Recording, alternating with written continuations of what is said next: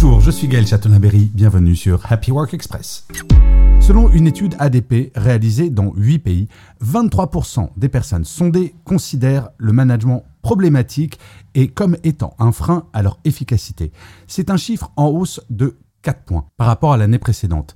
Les Espagnols semblent les plus insatisfaits avec 31% de mécontents de leur encadrement.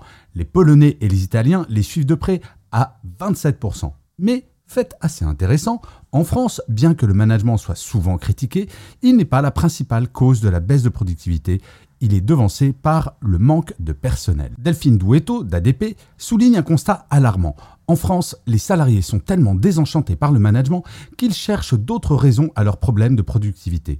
Pourtant, rappelons-le, le rôle d'un bon encadrement est capital. Une étude de Gallup d'ailleurs d'il y a quelques années révélait que 70% de l'engagement au travail dépend directement de la qualité du management.